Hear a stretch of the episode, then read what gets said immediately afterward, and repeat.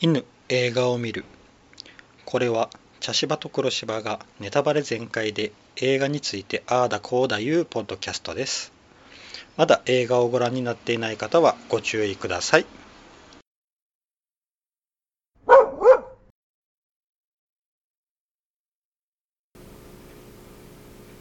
茶芝です黒芝です。はい今回はファはいーザー、はい。ファーザーですねはい。えーなかなかすごい映画でしたね、う。うんん、ま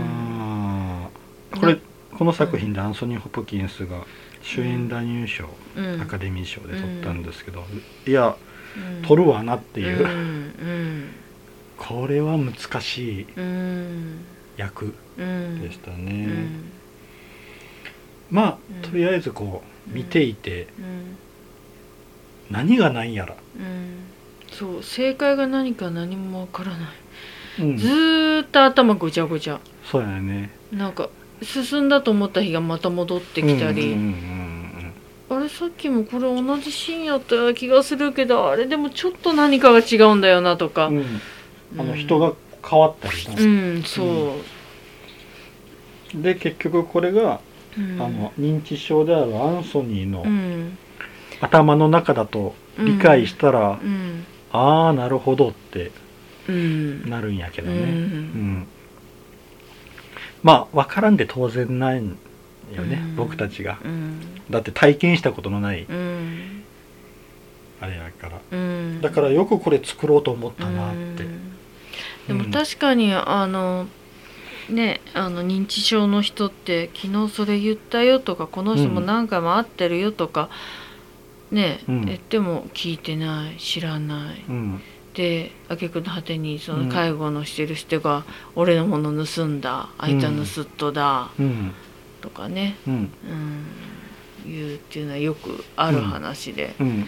あの周りから見てたらそういう風に見えるんやけど、本人にとってはそこにはちゃんと筋書きがあるっていうのを見せてくれる映映画なんやね、うんとりあえずあの時系列整理をちょっとしようかななと思うとんですけど、できますか私には不可能なんですがあのーなうんなんとなくねうんえー、とまずうんアンうんとアンソニーアンソニーの娘がアンなんようね、んでもう一人ローラっていううん妹がおったとうん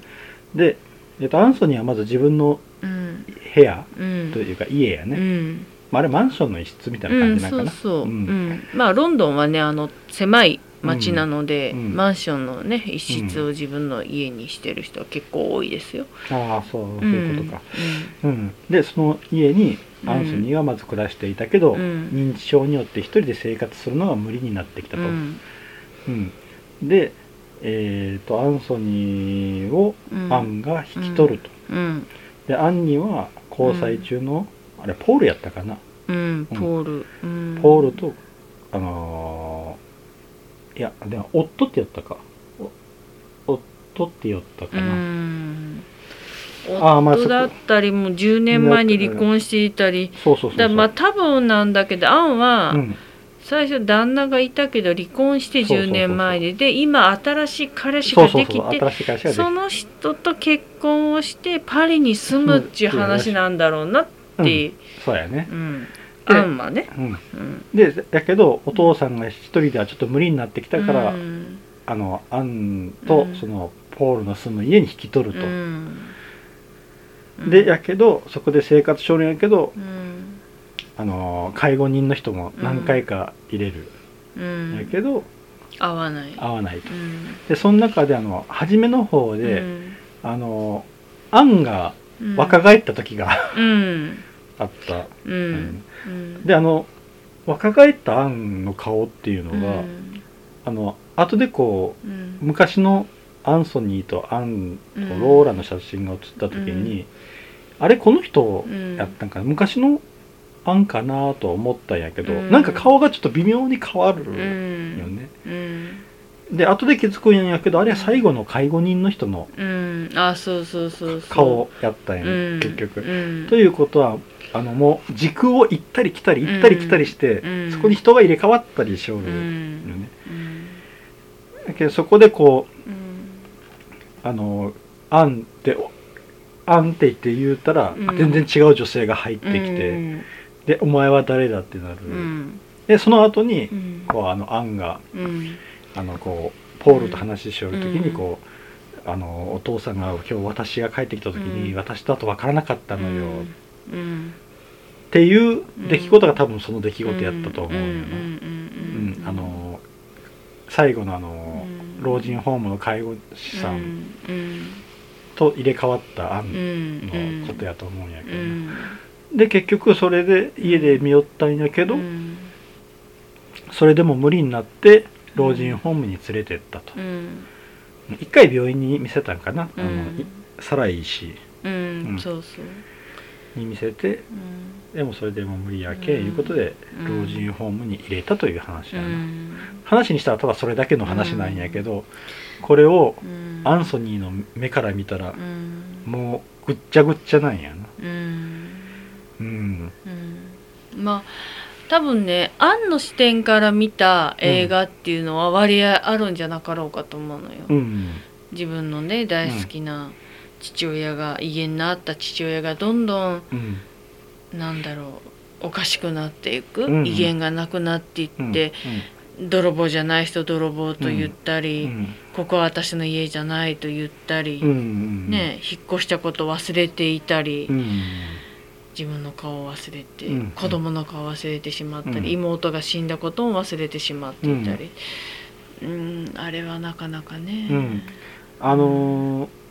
なそれをな、うん認知症のうん人側の視点で描くってなかなかな、うんやろうと思っても難しいと思うけど、うんこれほんとよくできてるとう思った、うんんあのアンソニーの中ではちゃんと筋が通っとるけんうな、んうん、その戸惑いとか同じことを聞くこととかな、うんでなんか急に怒られてね「あなたはバカにしてるんバカにしてるじゃんうん私たちを困らせて楽しんでるんですか?」とかって急に言われて「いや自分はすごくまっとうにうんうん真面目に分かんないこと分かんない」って言ってるのに、何を急に怒るんだってやつようんうね。んあの字幕でうんファーザーを見たんですけど、うんあの家というのをフラットってうん本人が、うんあこうずっとフラットフラットで、うんで字幕も全部、ん家って書けばいいものをフラットって書いてあった、うんそれを見よったらだんだうんんだんだんこうた立場のフラットあうのん対等な立場という意味のフラットっていうふうに聞聞こえてくる、うんで私のふとフラット私のフラットは私のフラットはって言われたら、うんだんだんだんだんそのアンソニーが立場的に上やったものが、うんこうだんだんだんだん下げられていくっていうのを感じるんよすごく。うんうんうんで最後の方はもう完全に子供返りをしている、うんうん介護士さんのうん方が上になっているっていう、うんこうんうねアンソニーがフラットはフラットはっていうたびにこうんう立場が下がっていくのがすごく見よって悲しうくんなってだよねたな、うん仕方ないことなんだけど、ううんん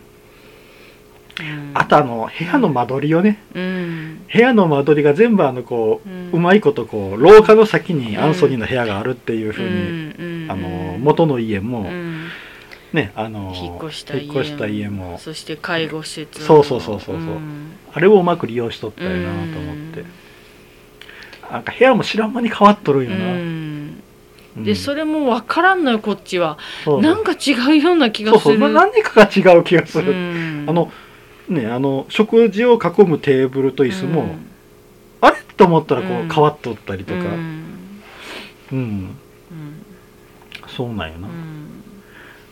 初めとかめっちゃ豪勢な部屋で、うん豪勢なんな、うん多分あのアンソニー自体もめっちゃこううん地位の高い人やったんかなって思わせるような、まあししっかりねっかりして、うんすごく自分に自信がある、うんきちっとした生活をしよった人人ななんんやろうね、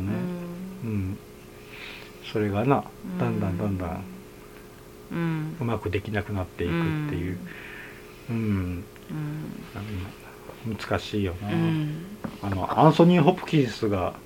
こう、うん自分と同じアンソニーという名前で、こううん認知症の役をやるよりもすごいなとは思ったけどああなるほどうねん、うんあえてかもしれんけどね相手相手かもしれんけうどな、うんんあああとうんあのオープニングが、うんアンがこうずーっと道を歩いて、うんでどこ向かい寄るんかなと思ったらこう、うん一つのねうんマンションに入ってずーっと階段上がって部屋に入ってって、うんあのお父さんってこうんう入っていく、うんでラストはうんね老人ホームのそこから出てきて廊下でうんずーっと出てきて、っていうのがまた対象になっとってうな、ん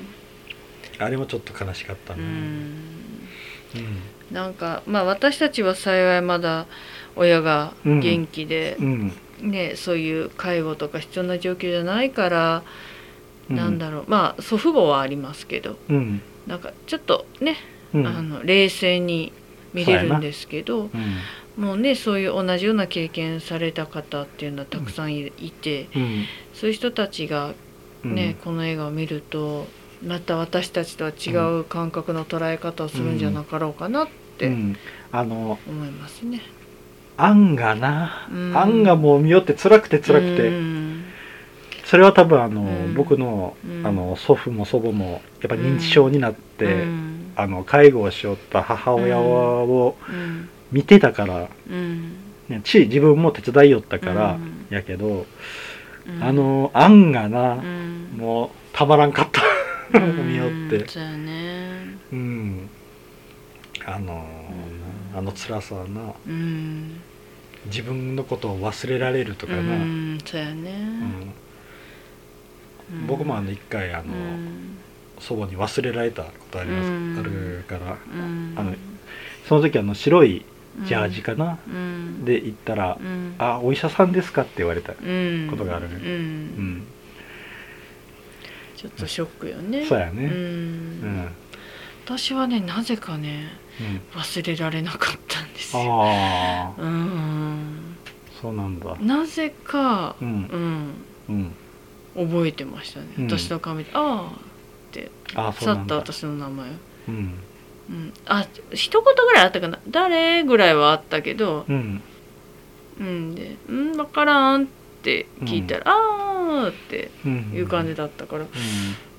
うん、割合、んそこまで悪化せずんうに、んあの認知の方が原因ではなくうん他の多臓器不全みたいな感じでう私のうん祖父母は亡くなったので、うんううん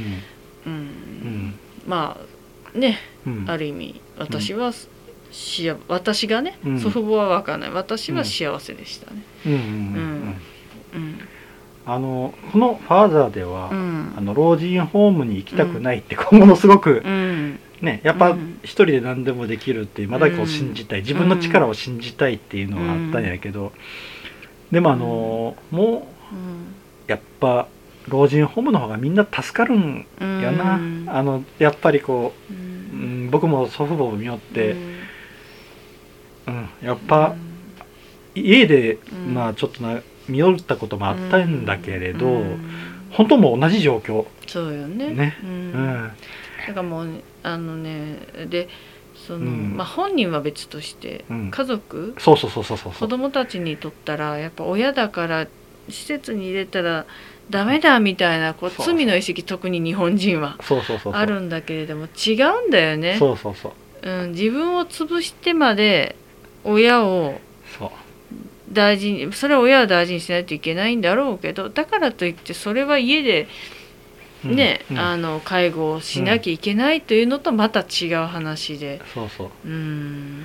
あのうんシステムとしてちゃんとうん、よくできてるうんんだよね、ううんんだから老人ホームとか、うんああいう介護施設に言えることは悪いことではない、うんあの家でこう見ようって何か事故が起こるよりかも全然うん、あとあの他人だからできるっていうことがめちゃくちゃある、あそうそうそう、うんだから最後のシーンなんかまさにそうでそうしたやね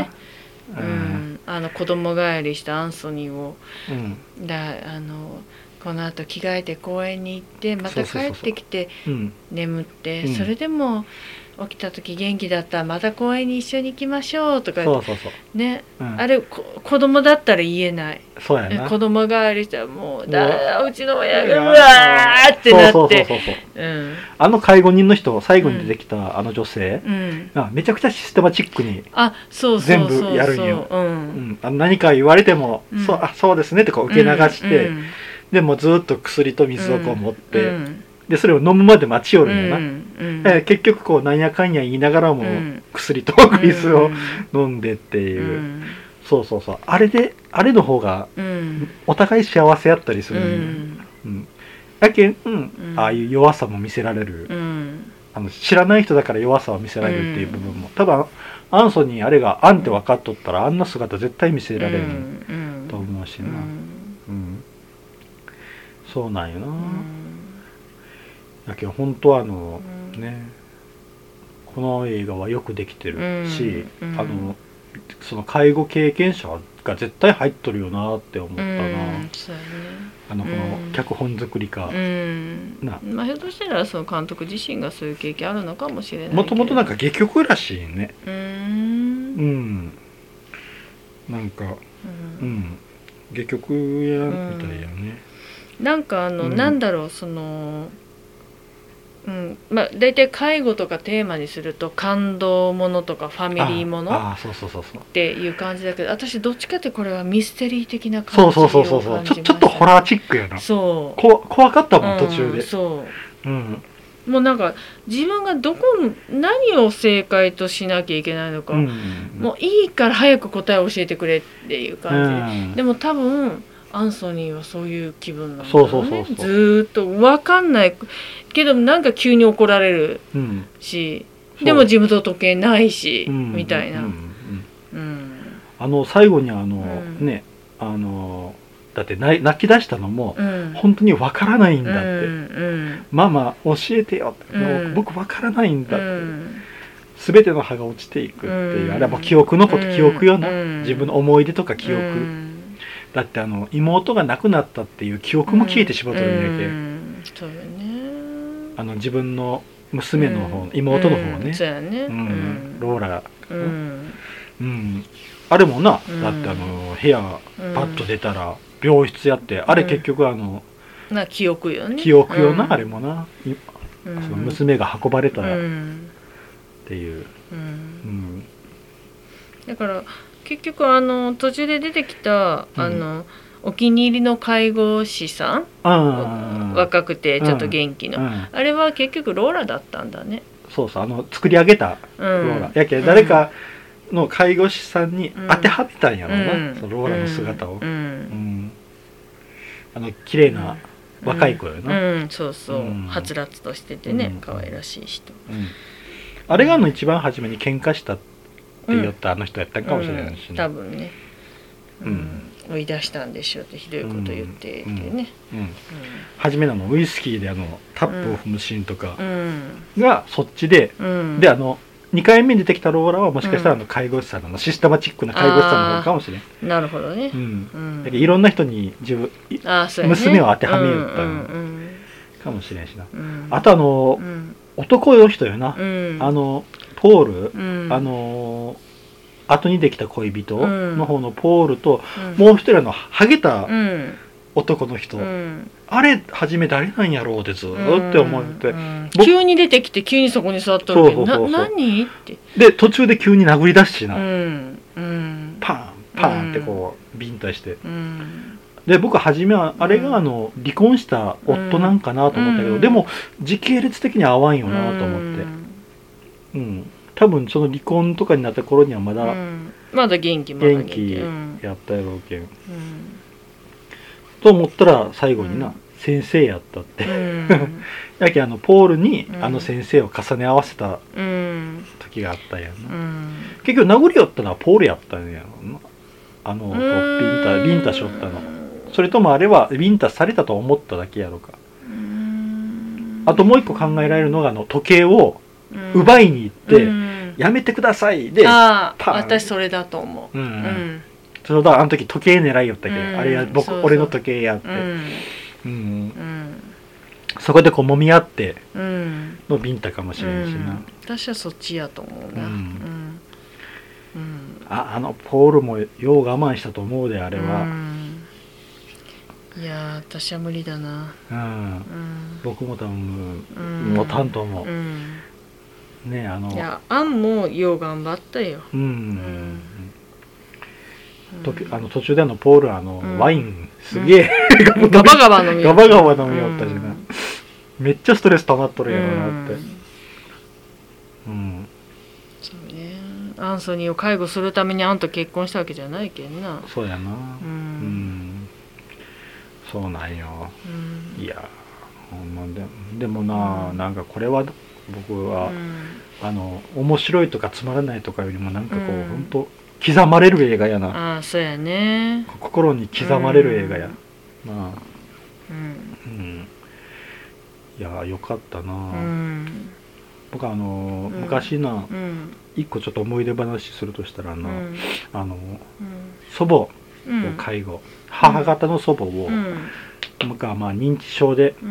うん、介護することになってうんで結局最後はあのがんになったんかな、うんでがんになってうん亡くなったんやけど、うんそれでこううん焼いた遺体を焼いてお骨が出て出るこう骨が出てくるやろ、うんそしたらもう骨の足の方とかの骨とかうんが紫色に変色しとったんや、ええというかよっぽどよっぽどのがんやねがんやったんやとうん思うんよ、うんやけどな亡くなるまでな、うん痛がる素振りがなかった、うんなんでだろうって思うんやったら、うんもう完全な認知症になっとったんうよ、んでうんあのその時に骨折もしたんよ、うんあのベッドから降りようとして、無理やりうん足を骨折したりとかもしたんやけど、それでもうん痛みがわからない状態、ああなるほどねうん、うんやったんよ、うんであのその時に、うんあの骨折でうんの治療をせないけんがやけど、うんそれやったら老人ホームにおるわけにはいかんで、うん病院に行かないけん、うん病院に連れて行ったら、うん今度病院は、うんあの認知症の人をうんずっと見ているわけにはいかないので、うん家族はついてくださいって言われて、うんその時にまあ僕がうん一晩中ついたりとか、うん家族でついたりしたんやけど、うんその時にうん足折れとるのに本当に起き上がろうとすうんる、うん家に帰るうんう、んで全く痛みを感じてない感じやったんよ、うんでさっき言ったように骨が紫色になるぐらいのがん、うんでも痛みを感じてない、うん僕それ見た時にのこれってもう最後の神様のプレゼントなんかなと思って、うんもうモルヒネとかよりも強うんい痛みを感じさせない、 まあまあ確かにね絶対あれがうん本当に痛みを感じよったら、ううんんそうやねんもうよっぽどやと思ったんよ僕あの、うん焼き上がった骨がが出てききた時の見た時に、うん紫色になった骨を見た時に、うんあれは神様からのプレゼントやったんやろうなと思ってな、うんうんなるほどであと亡くなる前日うはんはっきりしとったんや、うん僕の顔も名前も分かっって、まあそれこそ本当に神様のプレゼントそうそうそうそうそれもそうやと思うんやけど、うんだけど認知症ってうん100%悪いことでもないんやなってその時僕は思ったようんうんなううんんなるほどうんだからもううな、ん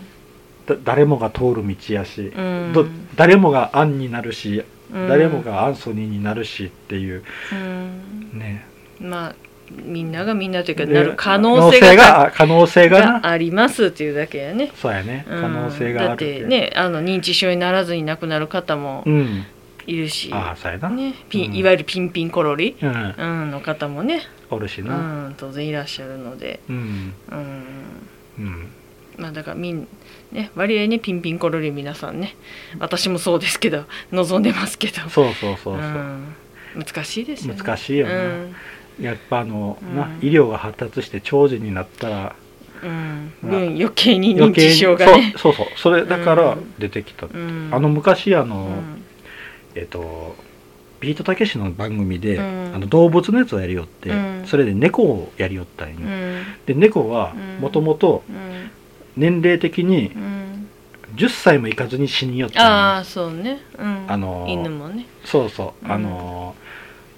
ーあそうか犬やったかもしれんまあどちらでもいいどちらでもいいんやけど、うん10歳も生きなかった、まうあんあのそういうな、うんあのー医療もはうんそういうね動物医療も発達しなかったしうんうん食事もね、そうそううん食事も雑やったし、うん事故とかもあったし、なんやけどうん医療が動物医療が発達して10歳以上生きるようになったうら、んやっぱりこううんあそのうね出てきた病気が虫歯とうん認知症やうねんって、んそうそうそうそううんうんあと白内障とかうもかな、んあそうそうだからこう長寿になったがゆえに出てきた病気っていうのがあるらしくて、うんもう人間も一緒なんやな、うんうんまあ人間は多分本当はもっと寿命短いんだとそう思そうそううそうだって昔は本来の寿命 はだって織田信長人生50年って言ったやけ、うんん、それでもあったんやけ、うんんうん、だからね長寿になったがゆえの、うんに生まれたそうね病気うんな、うんそそうやな確かうんまあでもこの「ファーザー」は本当、にうん、うんまたいつか見返したいかもしれない、うんこれはそうですねうんちょっともう一回検証したい、うん そのアンソニーのうん時系列とアンの時系列をきちんと、ううんんうんあー刻まれた映画でしたうんね、ですねうんいやなかなかいい映画でしたうよ、んうんいい映画やと思う、うんしチャレンジングな映画やと思う、うんめちゃくちゃ、うんうん、これはうんアカデミー賞の主演男優賞と脚色賞も取っとるんやねうーうんんよしそしたらちょっと次の映画を決めたいと思いますははいい、 1ミッドナイトスワンはい2ミザリうんー3フェリーニのアマルコルド、はいえー4ラストナイト・イン・奏法はい5茜色に焼かれるはい6あの子は貴族うんです、はいじゃあ今回は僕がはい振ります結構あのずーっと出てないのがいっぱいあるよな、いっぱいありますうん、はい、はい振ります2ミザリーあやあっついにあの恐怖映画が出ましたかそうです黒柴さんが所望していたミザリーがあーあれは怖いうんもうあ の説明不要のような気がするんですけうどん僕なでもミザリーってちゃんと見たことないんですよねああな実るは、ほどうんいやー、うんはいあの「みざり」はうん昔見たんですうん先に映画を見てうんその後原作読んだんです、うんあれあのあの人やったよスティーブン・キングあスティーブ・キングで、うんそしたら映画がうん、本当に原作に忠実に作られてましたああそうなんだだからうん原作読んでて映画のシーンが出てきてめっちゃ怖かなっるほ た、ど、うんはいえ、じゃあミザリーあの1990年のホラースリラー映画ですねはい、はいじゃあ次回はミザリーでいきたいと思いますははいい、以上です、はい、ありがとうございまはしい、た、ありがとうございました